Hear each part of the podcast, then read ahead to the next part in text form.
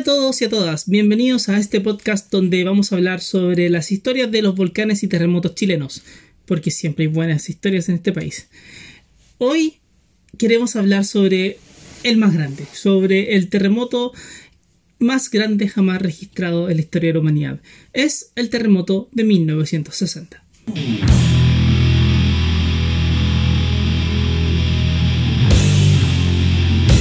Solemos decirle terremoto de Valdivia, pero la verdad es que no es solamente un terremoto de Valdivia. El terremoto de 1960 es el evento más grande que ha ocurrido en términos tectónicos en la Tierra en muchos años. Y la explicación de cómo se fue dando es simplemente fascinante. Sus detalles son tan impresionantes que hasta el día de hoy, cuando ya estamos por cumplir 60 años de este que ocurrió, todavía siguen saliendo investigaciones acerca de detalles sobre él. Es una cuestión sencillamente impresionante. Pues bien, para entender un poco cómo se genera este terremoto, tenemos que partir hablando sobre qué genera terremotos en Chile.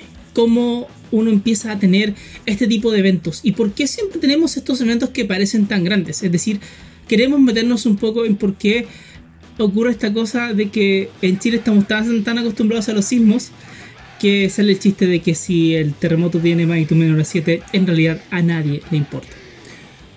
En Chile vivimos en una subducción. Esas subducciones, eh, este espacio tectónico donde una placa se va metiendo debajo de otra. En este caso particular eh, tenemos a la placa oceánica, que es la placa del Pacífico, que, se va, eh, que es la placa de Nazca, que se va metiendo dentro de la placa sudamericana. Llegan y como la placa de Nazca es más, pesada, simplemente va entrando, entrando, entrando hacia la placa de, de Sudamérica. Y esto estaría todo bien, podría pasar tranquilamente, podrían deslizarse una debajo de otra siempre y cuando no existiera roce. Pero la verdad es que las placas tienen todas las ganas de moverse una respecto a la otra, pero fracasan completamente al intentar hacerlo. Y fracasan porque hay roce. Y el roce es un factor muy, pero muy importante en todas estas cosas. Pues bien, ustedes tienen la idea siempre de que eh, cuando tratan de mover un vehículo siempre tienes que vencer cierta fuerza hay algo que te impide moverte. Ese algo siempre va a ser el roce. Y uno tiene más o menos esta idea de que si uno quisiera arrastrar una roca, le costaría harto más si la roca tuviera una masa más grande a que si tuviera una masa más chica. Y eso tiene que ver con que la fuerza que necesitas ejercer para vencer ese roce es más grande cuando tienes una masa más grande en general. Ahora bien, en, la, el caso del planeta Tierra, si bien hay unas fuerzas tremendas que están moviendo estas placas, esas mismas fuerzas que, tratan, que hacen que se bloqueen también son muy grandes. Entonces, la, las placas tratan de moverse una respecto a la otra, pero al no poder, se bloquean y se mueven juntas. Y eso hace entonces que la placa de arriba, que es la placa, que es la placa sudamericana donde vivimos justamente nosotros, esa placa es la que se empieza a deformar. Y se deforma un montón. Y mientras se va deformando, empieza a acumular mucha tensión y acumular tensión, acumular tensión, acumular tensión. Obviamente, en algún momento eso se tiene que liberar. Pero no siempre es tan evidente cómo se libera. Piensen en esto. Piensen en ustedes tratando de romper una polera. Tratando de romper una polera con sus manos. Traten de simplemente tirarla a uno para un lado, otro para otro. Y ver cuándo se va a romper. No saben cuándo se va a romper. Y de hecho, tampoco van a poder decirme eh, cómo se va a romper. Si se va a generar una rajadura muy grande o una rajadura más o menos pequeña o una serie de rajaduras chicas. Es bastante difícil anticiparlo. De hecho, la polera en ese sentido funciona como una especie de analogía a lo que nosotros tenemos acá. Y si, y si imagínense, nosotros, si nosotros no somos capaces de predecir cómo se va a romper la polera, entonces imagínense si es que realmente vamos a ser capaces de predecir cómo se generan los terremotos. Y la respuesta, por supuesto, es que no podemos. Pero hay un detalle más sobre esta generación de los terremotos en Chile. Cuando logramos destrabar las placas, no siempre vamos a lograr destrabar todo un trozo. Y ahí este largo gigante que tiene el país es un factor que entra a jugar y que es bastante importante. Porque se bloquean las placas, dale, pero se bloquean de dónde a dónde. Y de dónde a dónde se van a liberar. Si nos vamos a la experiencia que hemos tenido, normalmente hay, hay como unas cuantas zonas que tienden a bloquearse en general y que tienen su propia dinámica. Por ejemplo, está la zona que va entre un poco más al norte de La Serena hasta cerca de Concepción. Está la zona que va más o menos desde el sur de Concepción, desde Lebu y Arauco, hasta eh, cerca de Aysén. En toda esa zona siempre se han generado grandes terremotos. Por ejemplo, el del terremoto del 60 fue uno que ocurrió, justamente en toda esta parte de, eh, que fue entre Arauco y la zona de, de. Pero no solamente ocurre ese terremoto, no ocurre el mega terremoto que rompe todo, sino que en realidad pueden ir ocurriendo un montón de otros más pequeños. Volviendo a la analogía con la polera, tú tranquilamente puedes tener pequeñas rajaduras y cada uno de ellos sería un terremoto en nuestro caso. Y eso es lo que nosotros tenemos acá. Si echamos una mirada al registro histórico de los terremotos, siempre hemos tenido sismos de magnitud 3, siempre hemos tenido sismos de magnitud 4, siempre hemos tenido sismos de magnitud 6, de magnitud 7, de magnitud 8 y por supuesto aparecen de cuando en cuando los de magnitud 9. El tema es que la escala de magnitud de los terremotos no es algo lineal. Al decir no es algo lineal, en realidad estoy hablando de que no es algo donde tú simplemente puedes asumir de que el salto de pasar de, una magnitud 6 a una magnitud 7 es lo mismo que decir eh, es lo mismo que el salto de una, de una magnitud 7 a la magnitud 8. No tiene nada de igual. Y eso es un problema para tratar de dimensionar justamente cómo funcionan estos. En realidad, si uno se pusiera a ver eh, una medida del tamaño de los terremotos, que en este caso se llama momento, sísmico, uno se encontraría con una relación del tipo de que un terremoto de magnitud 3 es más o menos 32 veces más grande que uno de magnitud 2. Y uno de magnitud 4 es más o menos 32 veces más grande que uno de magnitud 3 uno de magnitud 5 es 32 veces más grande que uno de magnitud 4. Entonces, si yo quisiera contrastar el de, el de magnitud 5 con el de magnitud 2, el de magnitud 5 sería 32 por 32 por 32 veces más grande que el de magnitud 2. O sea, es bastante más grande. Entonces eso nos lleva a pensar de que la importancia en cuanto a liberar tensión recae en los terremotos grandes. Ahí está la, ahí está lo importante. O sea, si yo quisiera ver cuántas de la tensión que yo tengo acumulada en las placas estoy liberando, tengo que siempre mirar a los terremotos grandes.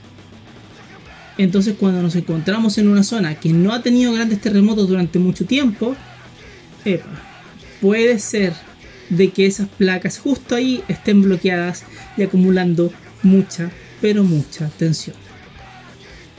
Ahora, ¿cómo se libera la tensión? Es una pregunta importante. La tensión que tenemos acumulada en una zona, cuando se genera un terremoto, se libera generando una rajadura en la corteza. Es decir, las placas se mueven una respecto a la otra en el caso de estos grandes terremotos que estamos viendo. Pero no solamente se mueve una respecto a la otra, como deslizándose en un tiempo, sino que también rompen todo el espacio. Es como cuando ustedes pegaban algo con pegamento y después trataban de soltarlo de alguna forma, entonces tenían rompiéndolo siempre. A todos nos pasó, las mamás a todos nos retaron, pero eso es justamente lo que pasa también en la Tierra. Entonces, cuando tienes un gran terremoto, generas una gran zona de ruptura. Y después los sismólogos siempre terminan hablando acerca del largo de ruptura que tiene que ver con cuánto realmente rajaste. El terremoto de 1960 fue tan grande, pero tan grande, que rajó una zona de más de mil kilómetros de largo. Mil kilómetros de largo. Si yo vivo en Temuco, si ustedes toman un auto de Santiago Temuco y se demoran las 7, 8 horas en auto que se van a demorar, eh, no alcanzan a recorrer el tamaño de esa ruptura. Es así de grande. Ahora, la historia del terremoto en 1960 no solamente involucra una zona que estaba acumulando tensión desde hacía mucho tiempo, sino que también involucra una secuencia de sismos que nunca realmente se había visto antes o se había registrado antes y que la verdad nunca se ha vuelto a registrar después. El 21 de mayo de 1960, en Concepción, el suelo se empezó a mover y se empezó a mover bastante fuerte. La gente lo pasó muy mal porque ocurrió un terremoto de magnitud 8. Un terremoto de magnitud 8 en cualquier lado del mundo es grande. En la gran mayoría del mundo te bota ciudades completas, no en Chile. Pero sí lo pasó, la gente lo pasó muy mal. Ese terremoto ocurrió relativamente cerca de Concepción y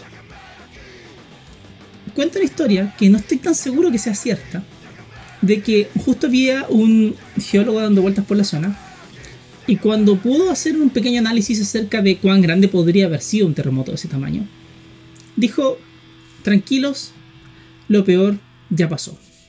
Porque obvio, ya había ocurrido un gran terremoto, se entendía que había liberado una gran, una gran cantidad de energía, por lo tanto era muy difícil que realmente pudieras agarrar más, que tuvieras más energía como para liberar. Eso era porque todavía no se entendía mucho de los grandes terremotos en esa época. Porque lo que pasó fue que después de ese terremoto empezaban a sentirse las réplicas. La gente en Chile naturalmente estaba acostumbrada a las réplicas. Todavía nosotros estamos muy acostumbrados a ellas.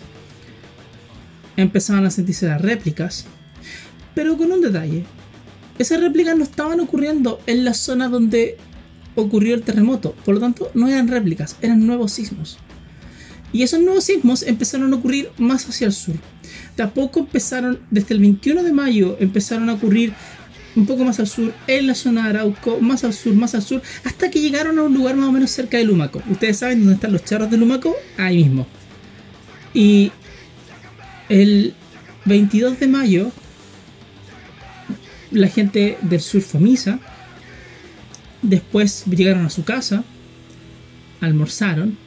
Los diarios titularon acerca del gran desastre de Concepción el día anterior. Y la gente se acordaba de que había, había sentido temblar fuerte el día anterior. Y de que había sentido temblar durante la noche. Pero no tan fuerte, naturalmente. Pero sobre todo estaban muy preocupados por la gente de Concepción. Era un terremoto de magnitud 8, era complejo, era grande.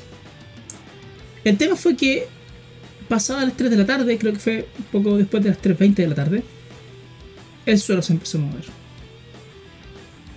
Y siguió moviéndose. Y en Chile, claro, cuando empieza a moverse el suelo, primero la gente dice, tranquilo, no pasa nada, tranquilo, no pasa nada, hasta que ya sigue moviéndose y ya te das cuenta de que estás frente a un evento más o menos complicado. El suelo empezó a moverse y si alguien hubiese estado ese día, por ejemplo, en Puerto Saavedra, en la costa de, Temuco, o si hubiese estado más al sur, que si yo, en Mewin, este que el suelo se empezó a mover hasta que dejó de moverse, hasta que la gente lo dejó de sentir, pasaron más o menos 11 minutos. 11 minutos. Comenzó la ruptura cerca de Lumaco. Ahí empezó a romperse todo como si fuera un cristal y empezó a esparcirse la ruptura para todos lados. Se fue más bien hacia el sur, una parte se fue hacia el norte, pero la mayoría se fue hacia el sur. Y empezó a romper, romper, romper, romper, romper, romper, romper, hasta que llegó más al sur de Aysén. Esos, mil esos más de mil kilómetros de, de largo de ruptura que les dije, pero también multiplicados por unos 300 kilómetros de este a oeste de ruptura. La Tierra se rajó ese día. Y se rajó mucho ese día cada vez que tú ibas generando una pequeña ruptura, ibas generando ondas sísmicas. Entonces al final es como cuando tú estás en una poza y en vez de solo soltar una piedra y ver las ondas, sueltas muchas, muchas, muchas, muchas piedras, una detrás de otra, una detrás de otra, y vas viendo cómo se genera una serie de trenes de ondas. Y las personas lo fueron recibiendo. Por eso son 12 minutos.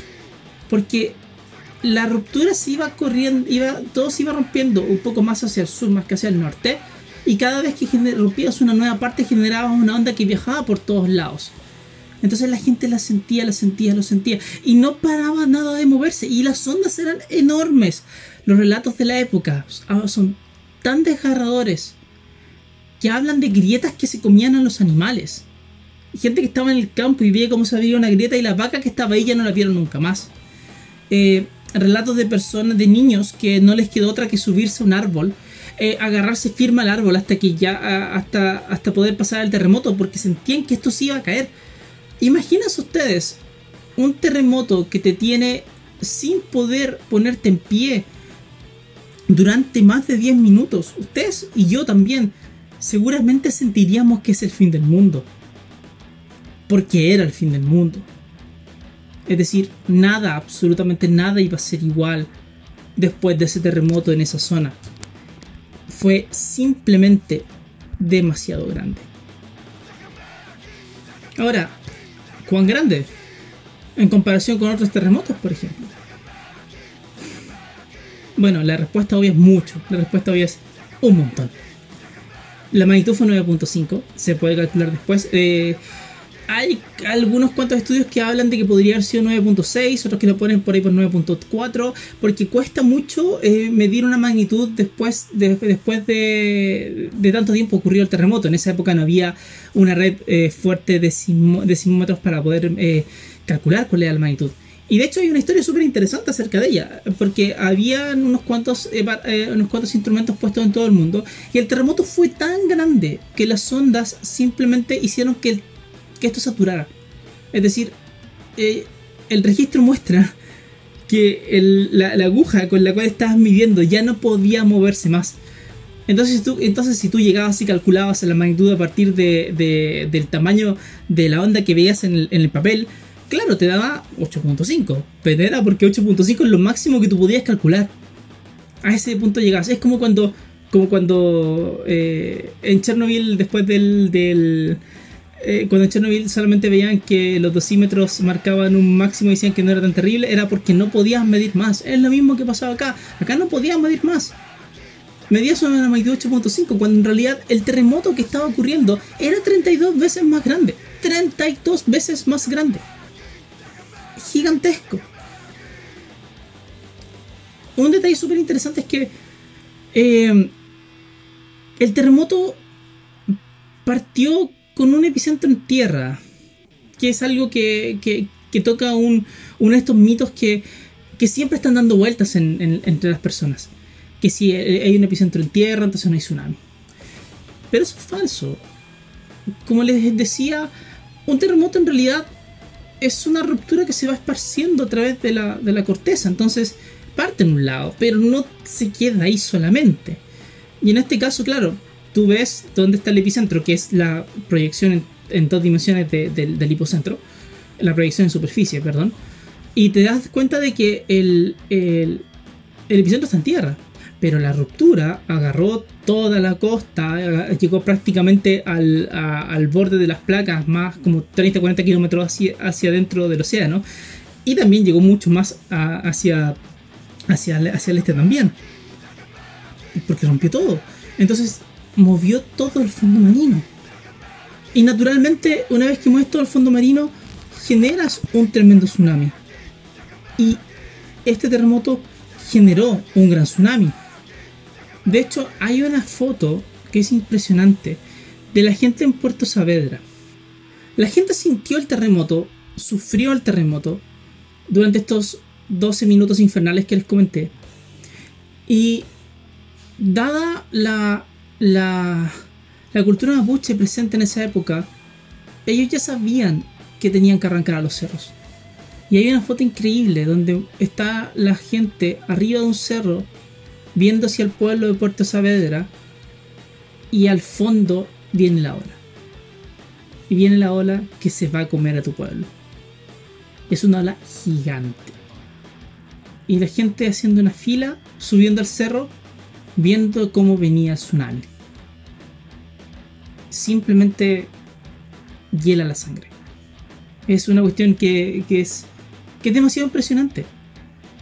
Pero por supuesto esto no quedó ahí. Vino un tsunami que arrasó con todo lo que había en la costa de este más o menos Tirúa hasta más al sur de Aysén. Eh, la pasaron muy mal la gente, la gente en lo pasó pésimo. El terremoto se sintió muy, pero muy fuerte en Valdivia. Eh, porque una de las zonas que, que estaba más bloqueada de las placas estaba ahí. Entonces cuando se desbloqueó, movió, se movieron tanto las placas que obviamente moviste mucho el fondo marino y eso también generó un tsunami muy grande que generó una cantidad de daños muy importante en Valdivia. Pero no solo Valdivia, Puerto Saavedra lo pasó muy mal, Mehuín lo pasó muy mal, Ancud lo pasó muy mal. Eh, y así uno podría entonces empezar a hablar de que, bueno, si ¿Por qué le digo terremoto de Valdivia si tranquilamente podría haber hecho terremoto de Lumaco, por donde partió terremoto de Arauco, terremoto de, Puerto Saavedra, por, la, por el daño que se generó ahí, terremoto de Chiloé, por, por cómo fue ese sismo en esa zona generando un tremendo tsunami. Y por lo mismo, es tan grande que yo simplemente le diría el gran terremoto del sur de Chile. Porque el sur se cayó ese día. Y de alguna forma uno puede entender a la gente que planteaba de que eso era el fin del mundo, porque obviamente lo era. Después de un terremoto así, con un tsunami tan grande donde se genera un gran daño, no nada queda igual. Habían zonas en el sur en esa época que tenían grandes industrias. Valdivia tenía una industria bastante buena. Chile tenía tren. Eh, había un cine en, en Puerto Saavedra lo cual te hablaba justamente acerca de, del progreso que se tenía en 1960. Hoy día no hay un cine en Puerto Saavedra. No hay un tren en, en Ancud, nunca volvió. Eh, y toda la industria que estaba en Valdivia tampoco está. Y es porque el tsunami que vino, el terremoto que vino, te generó un gran impacto en la, en la actividad económica de la zona pero aparte Chile estaba cada vez yendo hacia una zona más, hacia una economía más centralizada, donde Santiago importaba y no tanto las regiones. Entonces después de todo el esfuerzo que toma levantarte y reconstruir de alguna forma, las zonas nunca volvieron a hacer lo mismo. Nunca realmente pudieron levantar la industria que tenían antes. Nunca pudieron realmente eh, volver a ese tipo de actividad económica. Y eso fue terrible para la zona y uno todavía ve los, efectos hasta el día de hoy. Pero no fue todo. 38 horas más tarde, el cordón Cauye entró en erupción. Y debe ser uno de los casos más emblemáticos que hay en el mundo acerca de un volcán que entra en una erupción explosiva después de un terremoto, que el terremoto lo gatille. Claro, el volcán seguramente estaba bastante preparado para hacer erupción y el terremoto le pegó un golpe que simplemente lo movió y que lo lanzó a, este, a, esta erupción a última hora. Pero no fue el único. El Calbuco en 1961, en febrero de 1961, también entró en una gran erupción, que también ha sido ligada al terremoto de 1960. Ahora uno diría, chuta, un, volcán haciendo erupción ya suena muy, muy catastrófico, pero eh, si hubiesen visto la prensa, hay un recorte del de un diario, creo que era la tercera en esa época, que hablaba de que 11 volcanes habían entrado en erupción después del terremoto de 1960. 11 volcanes. Por supuesto no era así. Eh, hablaban incluso de un volcán que era nuevo, que había nacido de nuevo, completo. No, nunca fue así. En realidad fue el Cordón Cauye, fue el Calbuco. Eh, hubo un aumento, sí, importante en la actividad volcánica en los años que siguieron. Y es, muy probable que el terremoto del 60 haya tenido un impacto a largo plazo muy fuerte en los volcanes de la zona. De hecho, se ha estudiado, yo he estudiado también, eh, cómo los grandes terremotos eh, afectan la actividad volcánica y, los afectan a los volcanes. Pero no te genera un desastre, no, no es que te genere un gran desastre, porque en realidad son fenómenos que se van afectando uno al otro. El desastre, probablemente tal, ocurre por obra y gracia nuestra. Y eso es algo que, que es importante marcar en el terremoto del 60. Y por supuesto, en los siguientes capítulos de este podcast también va a ser importante marcarlo. Los desastres nunca, jamás son naturales. El fenómeno sí lo es, pero lo que arma el desastre es nuestra mala respuesta frente a él. Y en el caso del terremoto de 1960 es cierto, nos encontramos frente a un evento tan potente que difícilmente podrías haber hecho algo al respecto, menos en esa época, menos con los recursos que contaba Chile. Pero obviamente no sería lo mismo ese terremoto en esa época que, que ese mismo terremoto ocurriendo ahora, porque el entorno cambia y eso te genera una posibilidad de tener un desastre más grande o un desastre no tan chico o no tan grande o derechamente de mitigar lo que podría pasar. Eh, ese tremendo evento, ese mega terremoto, como muchas veces se le dice, eh, marca un antes y después en la vida de, todos, marca un antes y después en la vida de la gente que lo vivió. Hay muchas personas acá en el sur de Chile que se acuerdan que tenían 3 años, 4 años y su primera memoria es la del, terremoto de 1960. Y hay muchas historias dando vueltas. Eh, de hecho, para la, gente de, las comunidades mapuches, eh, el terremoto venía a ser como una. como un. un llamado, de la, un, un, grito de la tierra, como para recordarles que, estaban, que habían tomado un mal camino. Eh, y así como su propia cosmovisión ayudó a que la gente simplemente arrancara, que, porque sabían de que después de un terremoto venía un, un tsunami, eh, esa misma tradición llevó a que tuvieran, a que al estar en un estado tan alterado después de tan gigantesco evento, pensaran que lo que había que hacer para calmar a la tierra y calmar el agua era sacrificar al niño. Y estamos hablando que en 1960 sacrificaron a un niño. Eh, y es una historia que no solamente te, te hiela la sangre, sino que también te pone eh, los puntos sobre las sillas en cuanto a, a, a, pensar cómo estaba la gente en esa época. O sea, estamos hablando de que 1960 fue algo que en términos históricos no es tan lejano. ¿Cómo estaba la gente que, que se vieron, que, pensaron que tenían que sacrificar a un niño para poder hacer esto? Para poder calmar de alguna forma a, los, a, la tierra, para calmar al mar, para calmar y para calmar a todo y que no hubiera tantas réplicas.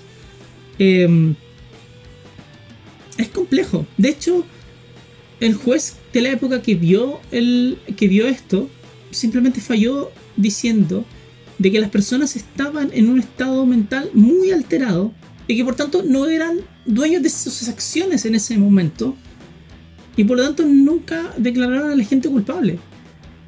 Eh, y no te estoy exculpando a nadie, ni mucho menos, pero sí te pone a pensar, te pone pensar acerca de cuán grande tuvo que haber sido, cuán tremendo fue el impacto que esto tuvo que haber tenido en la vida de las personas de la época. Sobre todo cuando tú, cuando tus cre cuando tu cosmovisión y tus creencias, la verdad es que te llevan a, a tomar decisiones de ese tipo al final del día. Claro, hoy no pasaría eso, hoy tendríamos otro tipo de problemas. Pero no nos vendría mal pensar en, en, la pregunta de ¿qué pasaría si tenemos un terremoto de magnitud 9.5 hoy? Ya vimos el terremoto de, del 2010 de magnitud 8.8, pero uno de magnitud 9.5, mucho más grande. ¿Cómo estaría hoy? Hoy donde todo, donde todo está más interconectado, donde, eh, donde una, un, un desastre ya no es solamente algo que va en las vías humanas directamente, sino que también en un aspecto económico mucho más potente, que después termina justamente generándote un menoscabo muy grande en la vida, en la vida de las personas. ¿Estaríamos realmente preparados hoy? Y eso es complejo de ver porque Chile ha sido un país que, que tiene la fama de, de, de levantarse, tiene la fama de, de aprender a, a volver sobre sus pies relativamente rápido pero tiene la fama de volver bien. Tiene la fama de, de realmente prepararse bien. Ahí no tanto. Y eso es un gran tema que nos queda para adelante. Y es cierto, el 22 de mayo de este año, en medio de una pandemia global, en medio de otro desastre, donde, una, donde un virus nos desnudó todas nuestras falencias como sociedad, nos vamos a acordar de que han pasado 60 años del terremoto de 1960 y que probablemente varias de las lecciones que sacamos acerca de, de, cómo reconstruirnos, cómo pararnos y cómo realmente tratar de encontrar esta... Eh, de, cómo encontrarnos como comunidad y cómo de alguna manera u otra podemos nosotros mismos levantarnos como una sociedad mejor, también se aplican para todo lo que va a pasar con la pandemia ahora. Muchas gracias por escucharme. Soy Cristian Farías y nos vemos en el siguiente capítulo.